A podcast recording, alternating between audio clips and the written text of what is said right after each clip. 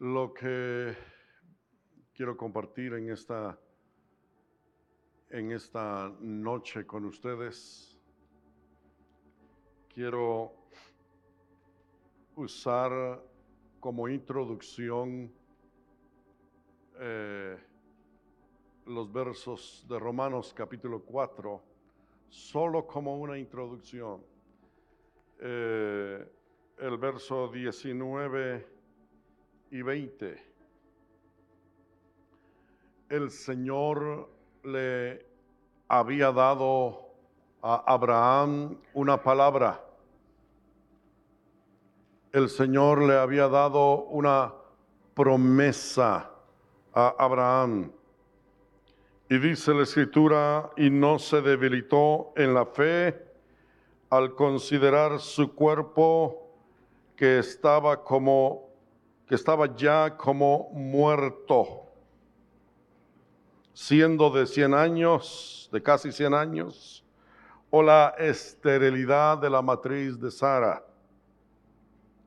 Tampoco dudó, ni se debilitó en fe, ni dudó por incredulidad de la promesa de Dios, sino que se fortaleció en fe, dando gloria a Dios. Cuando Pablo quiso hablar sobre la fe, él sabía que mencionar la palabra fe es un concepto abstracto que muchas veces uno lo oye o mucha gente lo oye y no capta la idea. Entonces Pablo lo que hizo para que la gente entendiera lo que es la fe, él le puso carne y huesos. Y el nombre de esa carne y esos huesos se llamaba Abraham. Entonces Abraham está diciendo, si quieres saber lo que es fe, solo mira a Abraham. Entonces uno comienza a ver la vida de Abraham y comienza a ver los tratos y la relación que hubo entre Abraham y el Señor. Una relación muy estrecha, muy preciosa. Y el Señor le dio palabra a Abraham. Pero la palabra, su cumplimiento y su condición Abraham comenzó a ver su condición, su estado, su incapacidad de poder ver el cumplimiento de esa palabra. Sin embargo, dice aquí Pablo que él no se debilitó en la fe, sino que tampoco dudó por incredulidad en la promesa de Dios. Pero por una razón, y yo quiero hablarles de esa razón, pero no quiero hablarles de Abraham, por eso les dije, solo es una introducción. Dice que él no se debilitó y no dudó, sino que se fortaleció dando gloria a Dios. El tema en esta noche yo siento que es el tema que eh, quiero compartir de parte del Señor. Es promoviendo su gloria. Promoviendo su gloria. Todo lo que Abraham vivió, todo lo que Abraham experimentó, el milagro, la sobrenaturalidad de el dar a luz a su hijo Isaac. todo ello le trajo gloria a Dios. Nosotros miramos la grandeza de ese hombre. Nosotros miramos el, el reconocimiento que no solo la nación de Israel, pero la iglesia de Cristo le da a ese hombre. Pero todo eso le da gloria a Dios. Vamos a Juan, es donde quiero que veamos el Evangelio de Juan.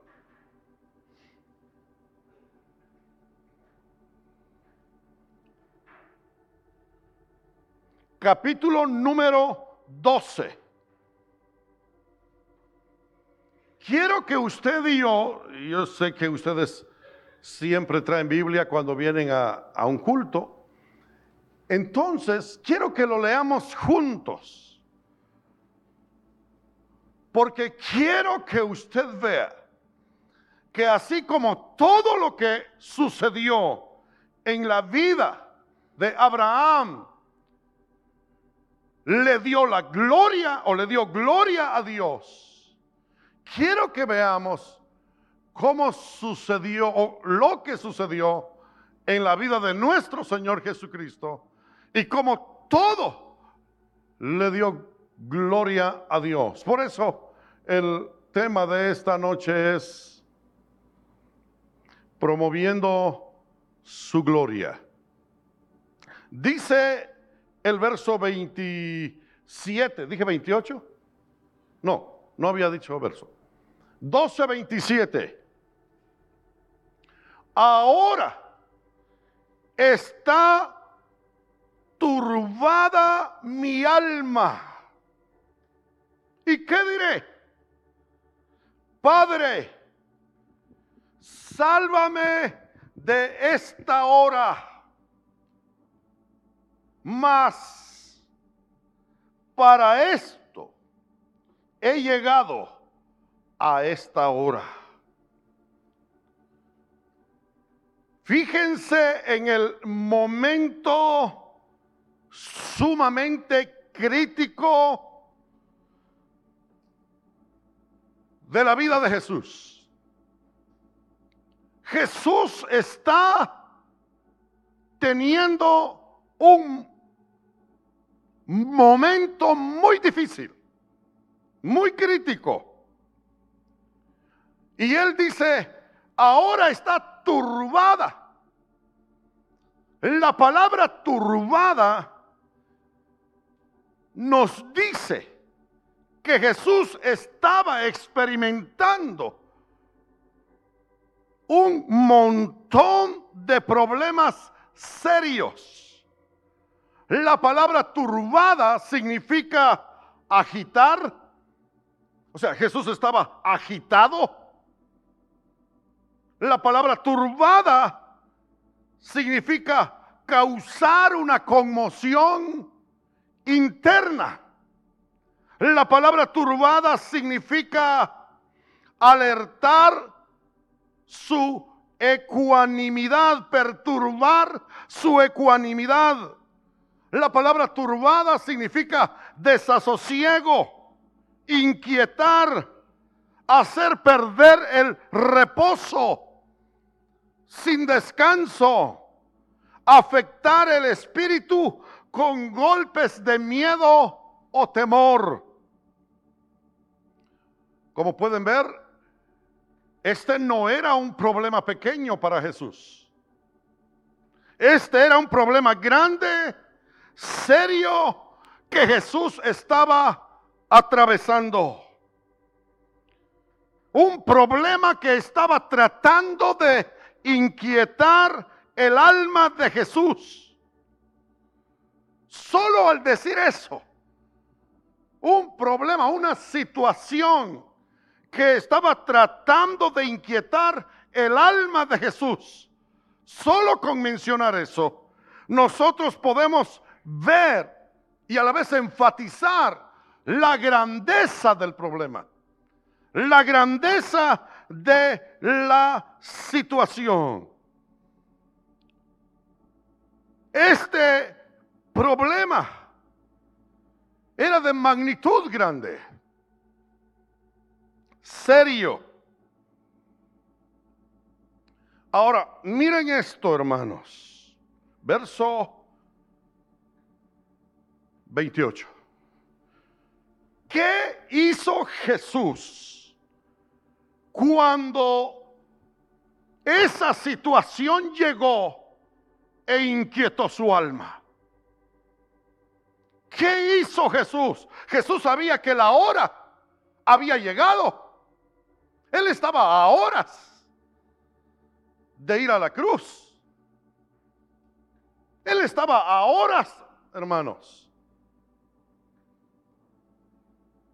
Pero escuchen, ¿qué es lo que él hizo? Me llama la atención porque el verso 28 dice, Padre, Padre, glorifica tu nombre.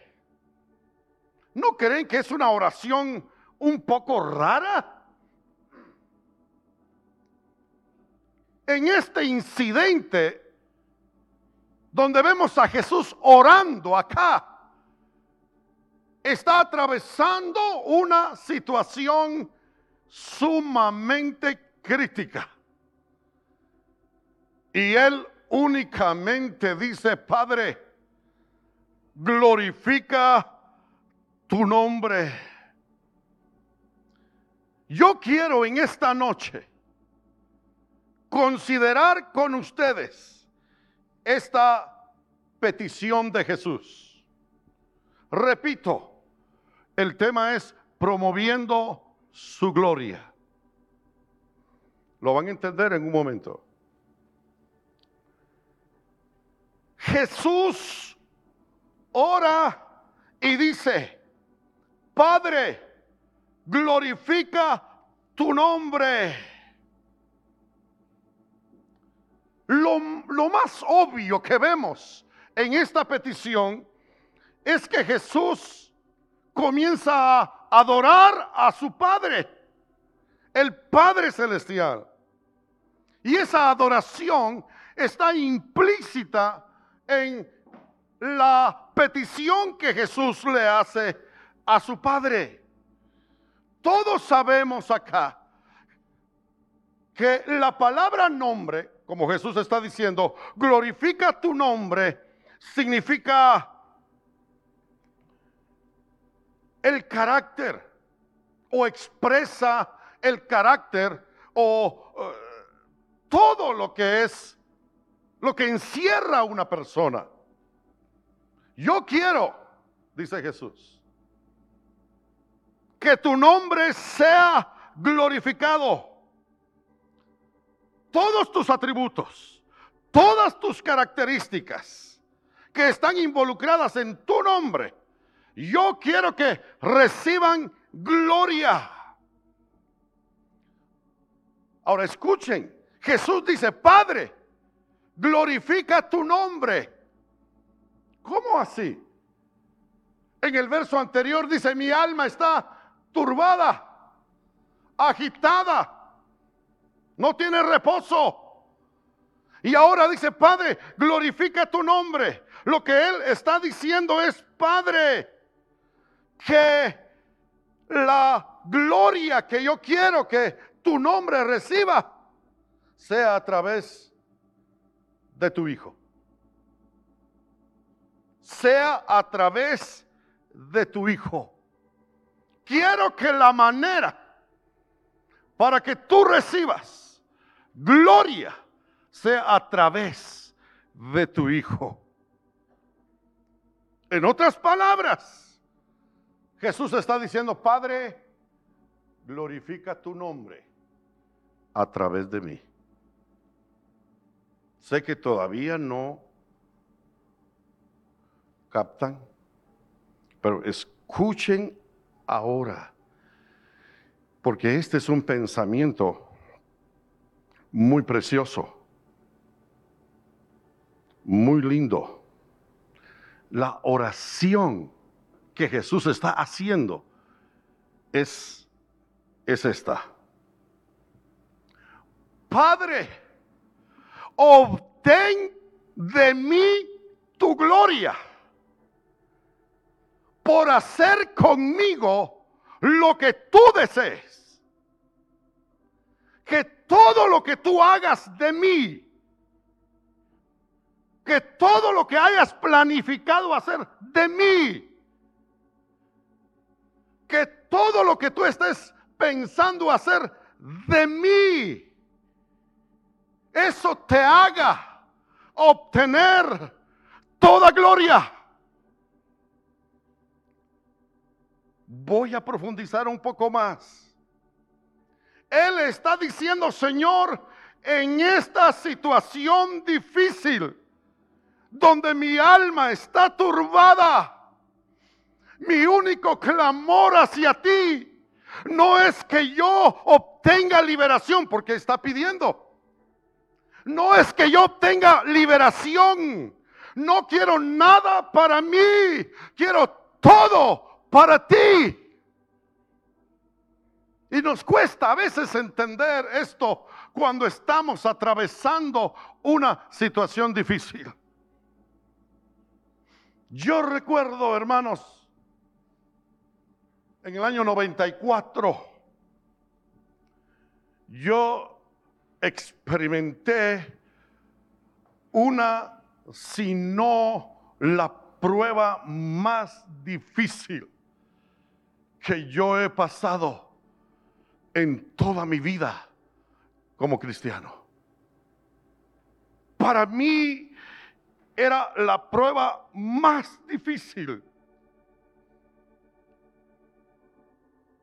Y mi única, Dios es testigo, mi única respuesta, mi única actitud ante esa prueba fue pararme cada día, cada día, durante el tiempo que duró la prueba pararme delante de Él con mis manos en alto, abriendo mi boca y dándole toda la gloria a Él.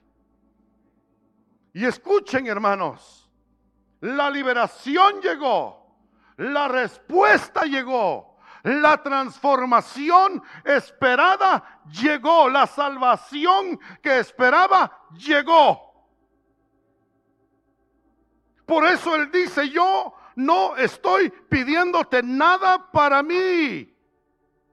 Porque darle la gloria al Padre siempre fue el deseo de Jesús. Siempre ese fue su mayor deseo, que la gloria de todo lo que ocurriera en su vida fuera para Él. Y voy a mostrarle porque vamos a leer unos versos de cómo la gloria siempre Jesús tuvo cuidado de dársela al Padre. ¿Cuál debería ser, amados hermanos? ¿Cuál debería ser iglesia Sinaí?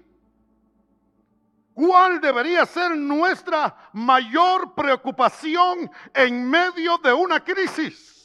en medio de una situación difícil, ¿cuál debería ser nuestra mayor preocupación? Nuestra mayor preocupación debería ser glorifica tu nombre. Que tu gloria sea dada a ti en medio de todo lo que yo estoy viviendo. Aleluya. Cuando nosotros oramos, que Dios sea glorificado, esto tendrá mejor significado si pensamos que lo que estamos diciendo es que Dios sea glorificado a través de nosotros.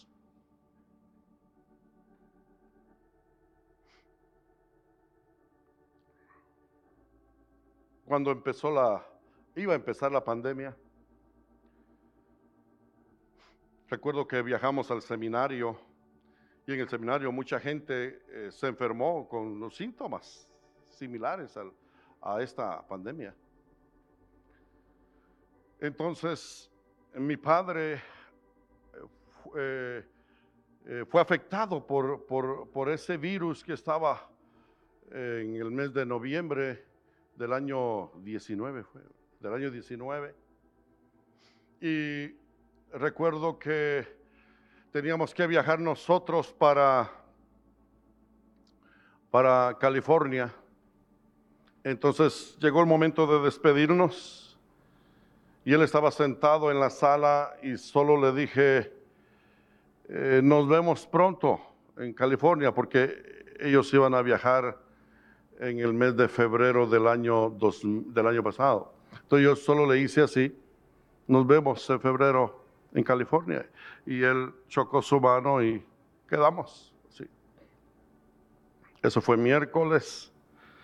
El día jueves, él estaba muy grave, fue llevado a un hospital privado y eh, al tercer día de estar allí dijeron que no tenían el equipo para poder atenderlo. Y en medio de todos los apuros, eh, mi madre y mis hermanas llevaron a mi padre a un hospital general, un hospital nacional, digamos. Y no más llegaron, llegó, perdón, decidieron entubarlo. El nivel de oxígeno estaba sumamente muy bajo. Y el día lunes yo estaba orando en mi oficina y entró una llamada. No suelo contestar llamadas cuando estoy en mi oficina ocupado en la oración y solo vi de reojo que era mi hermana que estaba llamando de Guatemala. Entonces contesté, pero eh, cuando agarré el teléfono para contestar, mejor dicho, yo le dije, Señor, gracias. Tu nombre será glorificado. Y solo dije aló y oía los llantos que mi padre había partido. Le dije, le dije, no te preocupes, todo está bajo control. Le dije a mi esposa, inmediatamente preparamos la salida para, para Guatemala. Teníamos como cuatro días de haber regresado de Guatemala a California. Ahora regresábamos de California a Guatemala. Lo que quiero decirles, hermanos, es que Jesús halló la mejor forma de glorificar al Padre. Y es a través de su propia vida. Independientemente de lo que él estuviera experimentando, la oración dice mucho la oración que Jesús hizo. Y la oración dice mucho así. Padre, obtén de mí tu gloria por hacer conmigo lo que tú desees. Obtén de mí tu gloria. Qué humildad la de Jesús. Hermanos, qué gracia derramada sobre su vida. No oigo quejas en esta oración. No oigo distracciones de ninguna naturaleza. No oigo excusas.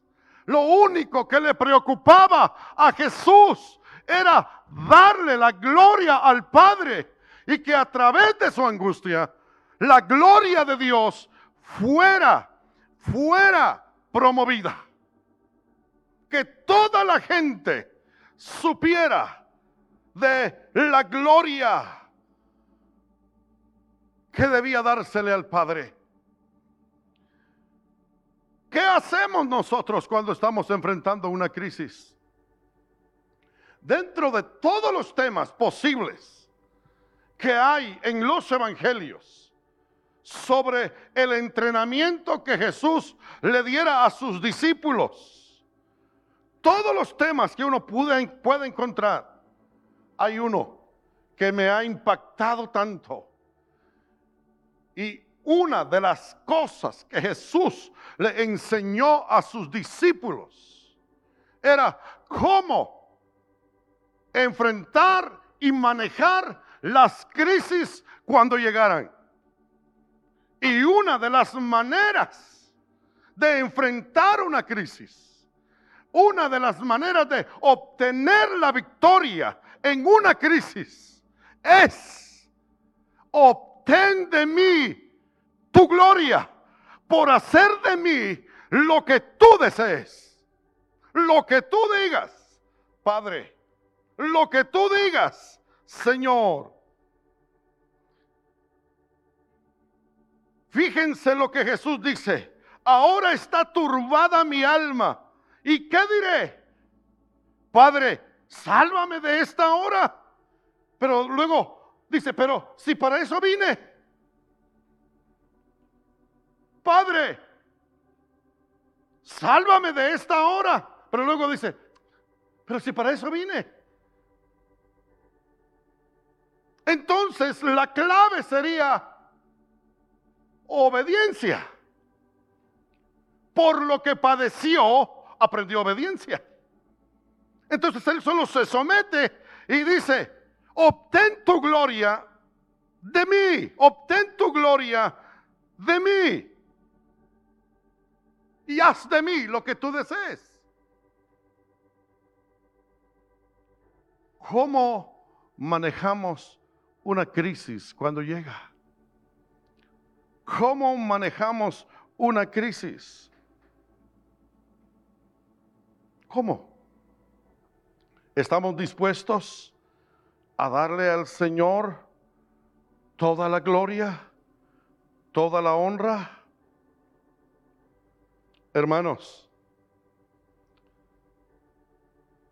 cuando Jesús se dio cuenta que para eso había llegado, Él rechazó la idea de no hacer la voluntad del Padre. Él dijo, para esto he venido. O sea, Él está diciendo, Padre, glorifica tu nombre es lo mismo que decir, Padre, haz tu voluntad con mi vida. No hay nada más que honre al Padre Celestial que nuestra obediencia en medio de una crisis. Nosotros inmediatamente buscamos un salvavidas. Siempre es la naturaleza nuestra nos pide ver inmediatamente dónde hay una salida, un extravío.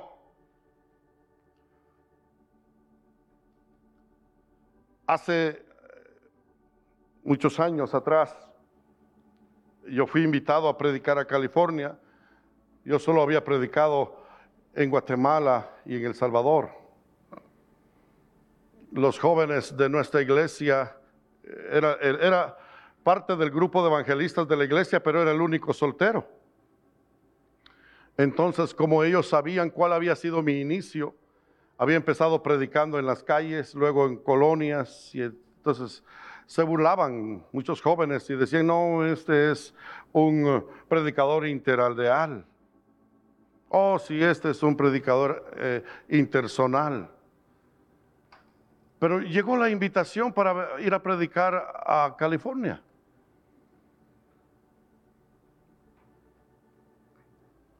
Pero llegó también la invitación para ir a predicar a Sudamérica. Y yo me fui a una montaña a orar y a ayunar. Y le dije, Señor, yo no quiero ir a Estados Unidos. Y recuerdo que le dije, era el tercer día de ayuno, recuerdo, y le dije, no quiero ir a Estados Unidos por dos razones. Una, el idioma. Y tengo más de 35 años ahí y no hablo inglés. Pero sí hablo, pero no, no como para tener una conversación, solo para pedir coffee and dona y ya estuvo. Pero para una conversación, no. El asunto es que yo le dije, no quiero ir, Señor, a los Estados Unidos por el idioma. Y dos, le dije, Señor, porque todos los grandes predicadores que han llegado a Guatemala vienen, vienen de ahí. ¿Qué voy a ir a hacer yo? ¿Qué hago yo en Estados Unidos, Señor? Entonces le dije, ¿ves la invitación que tengo para predicar en Venezuela? Entonces me voy mejor a Venezuela. Allí hablan el mismo idioma. Ahí me van a entender más. Pero por favor, Padre, no quiero ir a los Estados Unidos. Entonces no recuerdo el día de ayuno que llevaba y veo a un gringo extendiéndome la mano, dándome el pasaporte, diciéndome bienvenido. Le dije, no quiero ir allí, Señor. No quiero ir a los Estados Unidos. Bueno, llegó el tiempo en que tenía que resolver. Las actividades en California esperaban. Llego a California y los hermanos me habían dicho, no compre boleto de regreso. Nosotros nos vamos a encargar de eso. Entonces compré boleto solo de ida. Cuando llego allá al, al aeropuerto y bajo, hago fila para que me den el visado de entrada y me recibe un gringo y me dice, ¿a qué viene usted acá? Yo le dije, vengo a predicar, fui invitado a predicar. Cruce esa puerta y quédese en ese cuarto ahí hasta que lo llamen. Y ahí habían más personas y solo me dijeron, cuando te meten aquí te regresan. Oh, qué, bueno, le dije, ¿por qué no quiero estar aquí? Entonces yo estaba en el cuartito y viendo que algunos los llamaban y solo regresaban a llamar a su familia llorando, vámonos, creo que nos van a regresar. Y yo decía, a mí me van a regresar. Entonces entró el gringo y dice, Marco Tulio Cifuentes, salí. Me dice, ¿a qué vienes? Ya les dije, vengo a predicar. Y se me quedó viendo. Entra pues. Y entré. ¿Saben una cosa? Yo me puse a pelear con el Señor. No tenía que haberlo hecho, pero me puse a pelear ahí adentro, porque hubo un momento en que me quedé solo. Entonces aproveché para, para decirle algunas cosas al Señor. Y le dije, te lo dije. Yo no quería venir acá. ¿Ves este gringo? Está bien enojado. No me quiere dejar entrar. Mejor me regreso y me voy para Venezuela. Yo estaba diciéndole eso al Señor. Si tú quieres que yo entre como tú quieres que yo entre. Entonces arregla, cambia al gringo. Y sí, al ratito llegó el gringo. Y la cosa cambió. Entré, prediqué por creo que cuatro meses y medio. Y me regresé. Pero lo que quiero decirles, y por lo que estoy mencionando esto, es porque nuestra naturaleza cuando todo se pone difícil, es empezar a decirle, ¿por qué? ¿Por qué? Yo le contaba una experiencia a José de, ¿por qué? Miren, pasaron los años y yo ya estaba en California pastoreando. Y me invitaron a predicar a una campaña evangelística en San Francisco. Terminando de predicar, regresé de San Francisco hacia Los Ángeles manejando. Eran como las 3 de la mañana en la autopista 101 que está pegada al mar y bien oscuro eso. Y me para la policía. Entonces yo iba con mi esposa, mi suegro y mi hijo y se me había caído el café en todo esto cuando iba manejando. Entonces yo lo que menos quería era bajarme del carro. Y me para el policía y me dice, ¿podrías darme tu licencia? Y yo le digo, ¿por qué? Así, ¿por qué?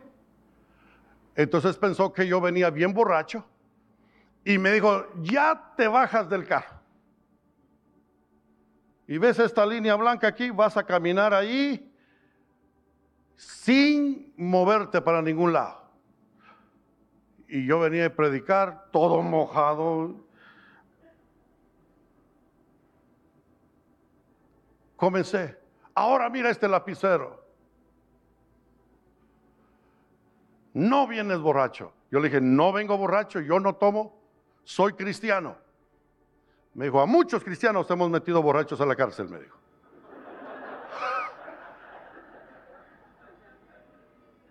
Pero eh, yo le dije a él que yo era cristiano y que venía de predicar. Entonces me dio mi licencia, me metí al carro y aparece otro policía.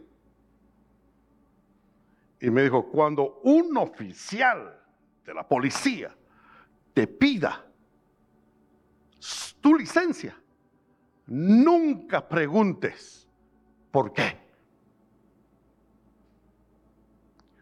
Ahora ocasionalmente me han parado, aquí está mi licencia. Ya no pregunto, mejor la doy. Hermanos, nuestra naturaleza nos hace siempre preguntar, ¿por qué? ¿Por qué?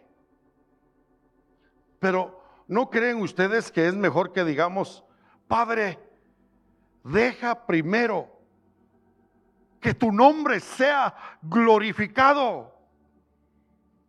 Miren hermanos, Jesús glorificó al Padre durante varias ocasiones registradas en la escritura, cuando Él nació.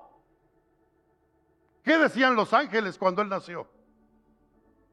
Gloria a Dios en las alturas. Su vida, al no más nacer en este mundo, le dio gloria al Padre. En eh, la mitad de su ministerio. Él está en el monte de la transfiguración con Elías, con Moisés. Y allí Él está dándole gloria al Padre. Si usted lee el pasaje.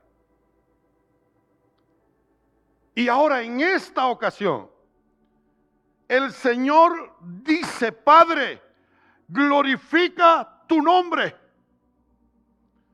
al principio de su vida terrenal, en medio de su ministerio y al final de su ministerio, Él le dio siempre la gloria a su Padre. No importando qué era lo que Él estuviese atravesando. Su hora había llegado. Pero él sabía que para eso había venido.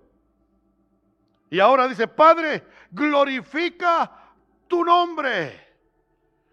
Dios fue glorificado siempre por la vida de Jesús. Pero no, pero no queda ahí. Cada acción, cada movimiento. Y si usted tiene su Biblia abierta, lo leemos rápido, se va a dar cuenta que cada movimiento de Jesús, cada acción milagrosa de Jesús, le daba gloria al Padre. Lucas capítulo 5, versículo número 26.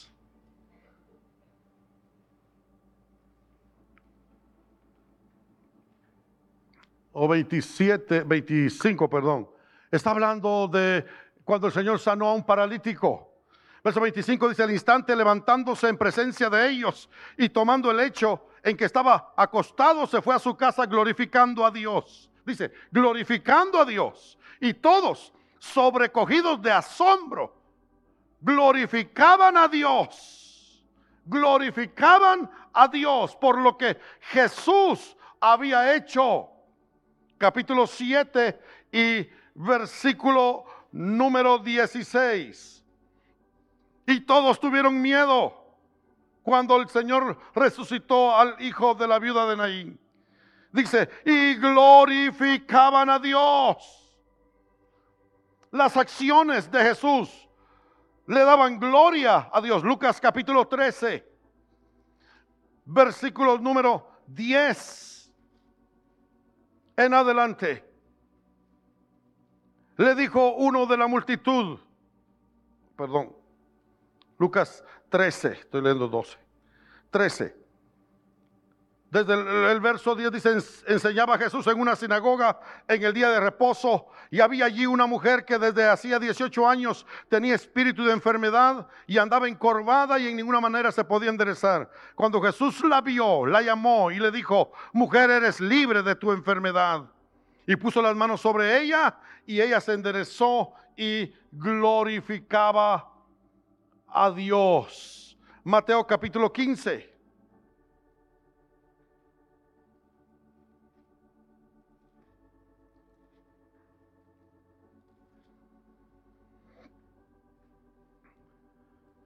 Versículo 29 al 31, dice, pasó Jesús de ahí y vio y vino junto al mar de Galilea y subiendo al monte se sentó allí.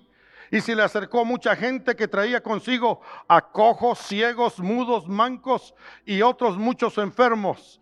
Y los pusieron a los pies de Jesús y los sanó de manera que la multitud se maravillaba viendo a los mudos hablar, a los mancos sanados, a los cojos andar y a los ciegos ver y glorificaban al Dios de Israel. La gloria siempre fue dada a Dios no solo en su nacimiento, no solo en, en, medio de su ministerio, al final de su ministerio, pero toda obra milagrosa que Jesús hacía glorificaba a Dios. Entonces, hermanos, para terminar, ¿qué hay si algo turba nuestra alma? ¿Qué hay si algo causa una conmoción interna? ¿Qué hay si hay algo que aleja la paz? ¿Qué hay si hay algo que crea desasosiego en nuestra vida? Que nos inquieta. ¿Cuál va a ser nuestra respuesta? Padre, glorifica tu nombre. O sea, obtén de mí tu gloria por hacer conmigo lo que tú desees. Jesús no tomó nada para sí todo fue dado al Padre. En medio de su crisis, en medio de su enfermedad,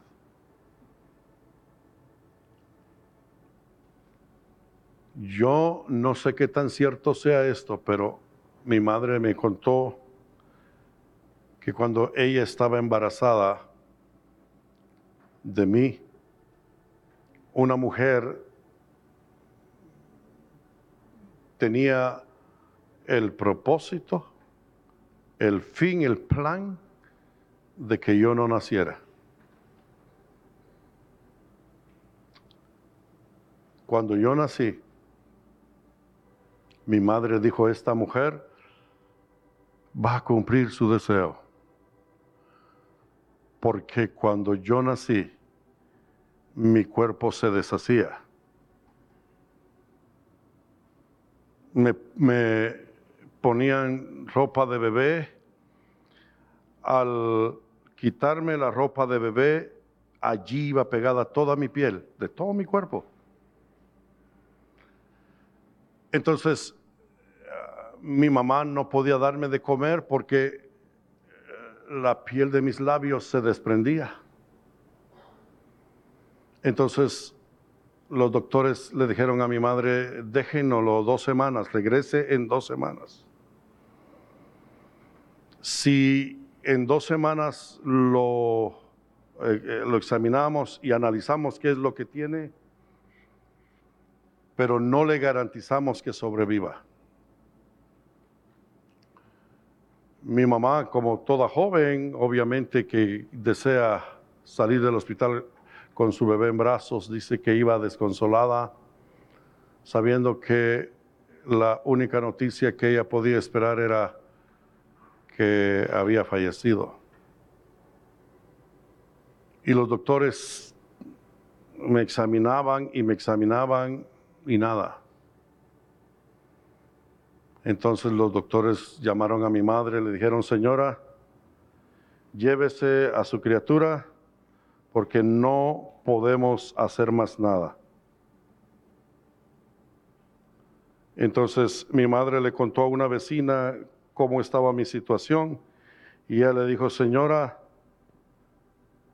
eh, tal vez les va a dar risa, pero no es mi, mi objetivo. Em, le dijo, señora, ¿sabe qué?